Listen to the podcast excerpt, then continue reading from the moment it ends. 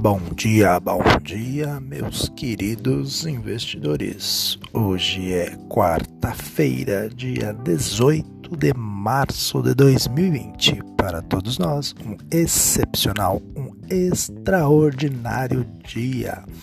Nesta manhã, quem vos fala é de Carlos Pereira, trazendo aí para vocês os assuntos que já começaram a movimentar o mercado lá fora e que provavelmente vai trazer algumas consequências ou volatilidade para a nossa B3. Né? Falando um pouco de ontem, primeiramente, ontem o Ibovespa fechou né, com uma, uma no, no campo positivo, verifica é, variação aí de 4,85%, cotado a 74.617 pontos. Né? É, já os juros aí, as taxas de contratos DI terminaram mais um dia em forte queda e o dólar encerrou as últimas sessões próximo da estabilidade frente ao real, variação de 0,1% cotado a R$ 5,00. É, apesar da, da melhora do tom dos, dos negócios. Né? É, voltando aqui ao tradicional que a gente fala todos os dias, questão aí do hoje no mundo aí, né? Após o respiro de ontem, né, as bolsas ontem fecharam praticamente um terreno positivo aí pelo mundo.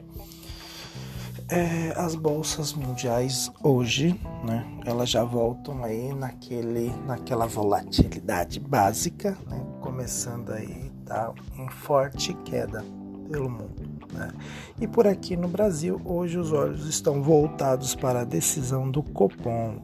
Tá? Hoje está decisão do Copom aí se vai cortar ou não a taxa Selic em alguns pontos percentuais ou 0,5 ponto percentual. Tá? Vamos aguardar aí para ver o que, que vai ser a definição entre hoje e amanhã. Então, após o respiro da data de ontem, aí no, os mercados é, começaram a, a quarta-feira sob estresse. Né?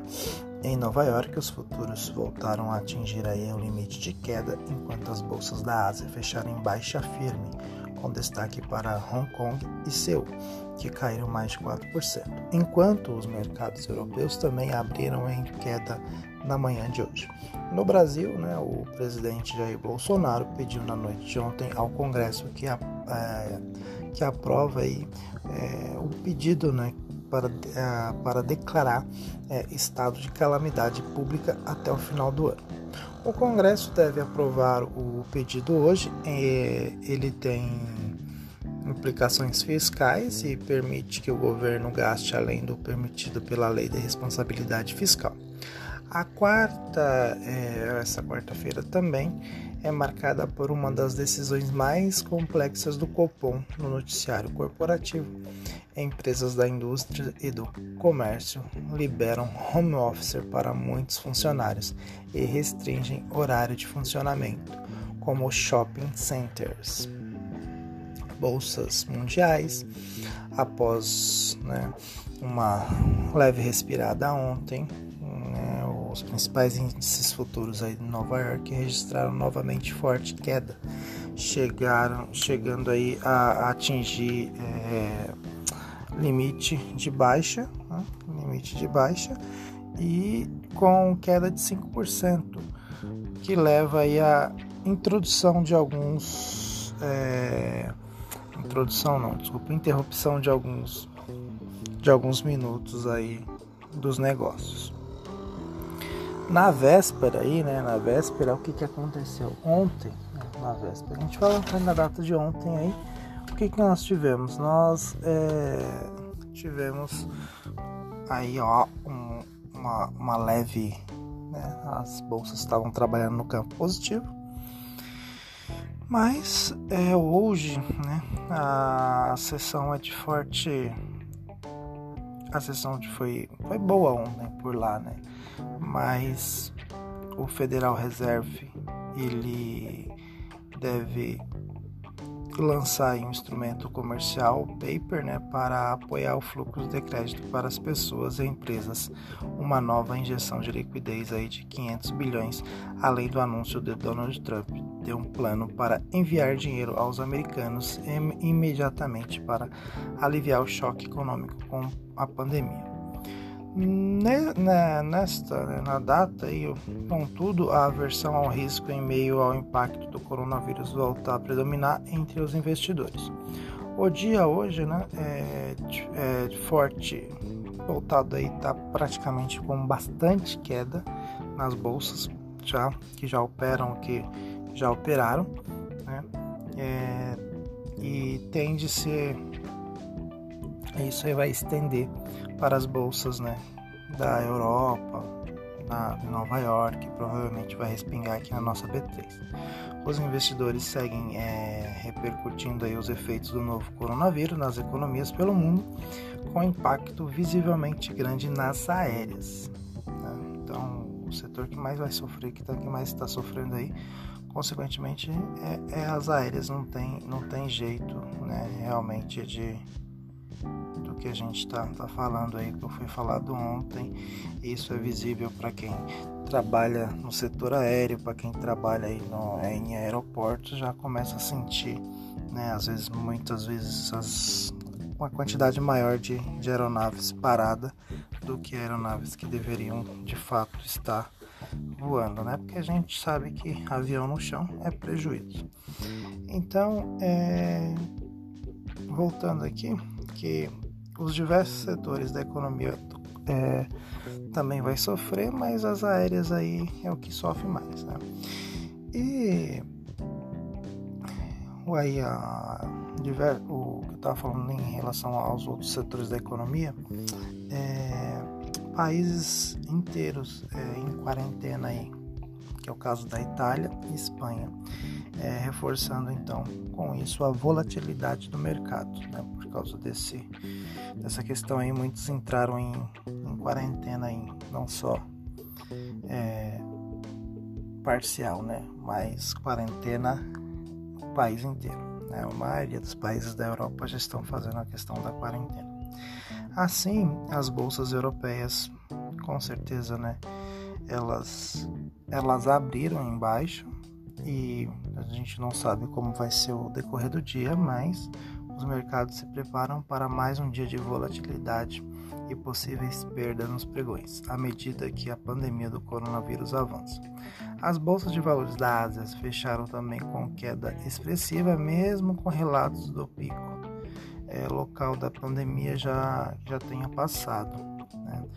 Com a o número, o número novos de casos aí caindo, principalmente na cidade né, na, na cidade de Wuhan, onde foi aí o epicentro da causador do, do contágio do, do vírus. É, destacou aí a CNBC News após Hong Kong ter imposto ontem quarentena para os estrangeiros.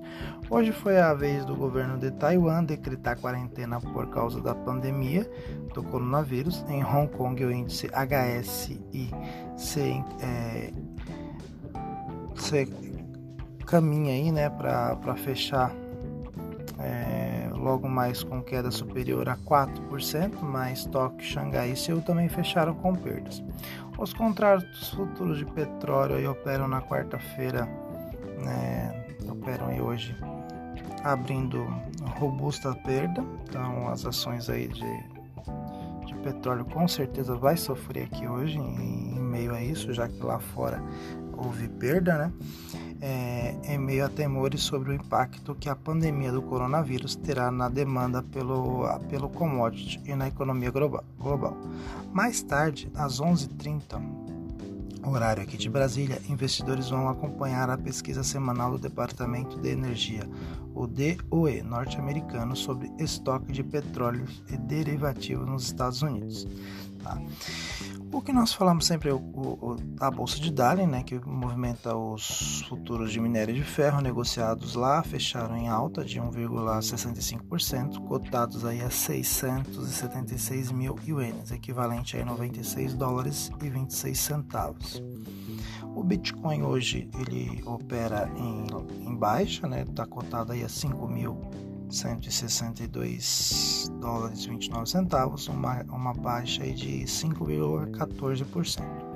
O, no campo de indicadores, a FGV publica na manhã de hoje o IGPM do segundo de, decênio de março, mas o grande destaque mesmo fica para a reunião do Comitê de Política Monetária, o Copom, que determina hoje, aí, de acordo né, com as expectativas medidas na Bloomberg, o Copom deve realizar corte de meio ponto percentual na Selic e a taxa vai ser reduzida para 3,75%. A decisão sai após o fechamento dos mercados, então é na noite de hoje aí nós vamos saber para quanto vai a Selic. É, a segunda reunião do colegiado no ano ocorre em meio à pandemia global do coronavírus, o que leva o mercado se mostrar atipicamente dividido sobre a decisão, com previsões entre os analistas pesquisados pela Bloomberg oscilando desde a estabilidade até o corte de 0,75 pontos percentuais. Fora da, da, pesquisa, alguns economistas, como Carlos Cauel da Asia Bank, têm destacado que o BC poderá cortar até um ponto percentual. Ainda sobre o BC, autoridades monetárias anunciou leilão de linha né, de até 2 bilhões nesta quarta-feira, após o dólar ontem fechar acima dos R$ reais pela segunda vez seguida. O volume é o mesmo ofertado ontem em leilão de linha, um tipo de instrumento que geralmente afeta o, o cupom cambial, mas não o preço do dólar. O Tesouro deve fazer leilão de compra e venda de títulos, segundo o programa anunciado no dia 12 e que estava previsto para até o dia 18. Agora no, no campo né, da política aí, o presidente Jair Bolsonaro enviou na noite de ontem um pedido para o Congresso é, declarar estado de calamidade pública no Brasil por causa da pandemia do coronavírus. O Congresso deverá aprovar hoje o pedido. O estado de calamidade pública pedido pelo presidente deverá vigorar até o final deste, deste ano é, e permitirá que o governo federal exceda o limite de gastos fiscais na lei de responsabilidade fiscal. Agora, o, o Covid-19, o coronavírus aqui no, no nosso país, né, no Brasil, o Ministério da Saúde, Luiz Mandetta, Mandetta né, ele traçou um possível quadro dra dramático da pandemia do corona nos estados do Rio de Janeiro e de Minas Gerais. Mandetta disse em entrevista à Folha de São Paulo que a infraestrutura de saúde dos dois estados, é, que já atravess atravessam grave é, crise fiscal antes mesmo da chegada do Covid, 19 é muito frágil e os pacientes poderão migrar para o sistema de saúde de São Paulo. Então, já, né, então, veja aí, o Rio a gente já sabe que está naquela né, calamidade já a saúde há muito tempo. E aí você pega essa questão do, né, se de repente a pandemia aí vem em, em forte, né, bem forte, senão se a, se a população teoricamente não se preocupa né, em, em se precaver, só para o vírus realmente não, não se espalhar de forma é, catastrófica igual se espalhou pela Itália. Então, é,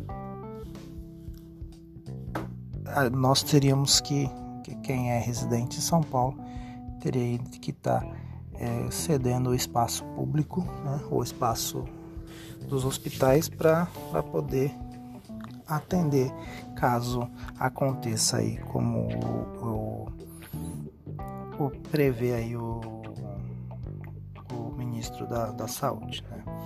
mas acredito que todos nós temos consciência e vamos fazer o melhor possível para que essa pandemia ela não se espalhe né, aqui no nosso no nosso território, no nosso país.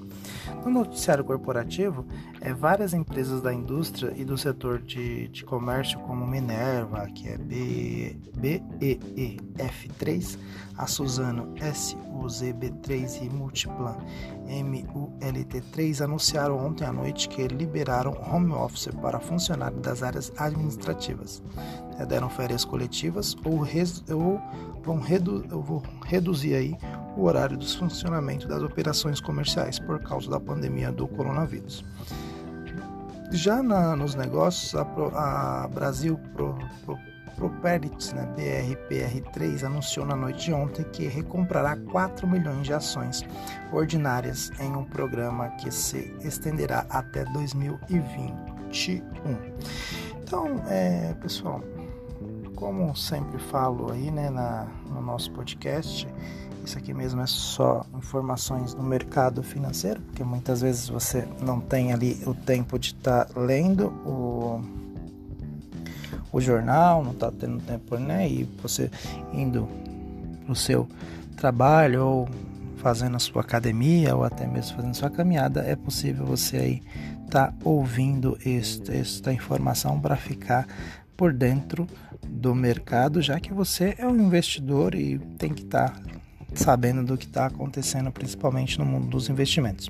Meu conselho é: se você tem como poupar para saber né, ali o momento exato de fazer novas aquisições, aconselho você a neste momento dar uma segurada, não comprar, né? Segura aí, vai balanceando entre a sua é, renda fixa e a, a renda variável para que você possa, é, porque nós não sabemos até onde vai ser o fundo deste, né, desta pandemia aí e como que os governos vão movimentar e como que os governos vão trabalhar para que é, haja recuperação desse do mercado aí, né, do mercado financeiro, já que é, cada vez mais né, a gente vê aí que o o mundo ele está é, entrando em quarentena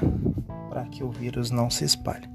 Então desejo a vocês aí um excelente, um excepcional dia para que todo mundo, né, faça as suas reservas de oportunidade. Agora é o momento de você fazer a sua reserva de oportunidade e no momento é, propício quando você tiver reserva de oportunidade, você vai lá e faça a compra de boas empresas que não vão é, sofrer aí com o mesmo com a questão do, do vírus, na é verdade? Então, para todos nós, um excepcional dia e nos falamos no próximo Bom Dia Investidores, tá? Então, fiquem todos com Deus aí e até amanhã se Deus assim permitir. Claro que Ele vai permitir, que Ele permite sempre. E para todos nós, foco e força e, claro, pensamento sempre positivo no longo prazo.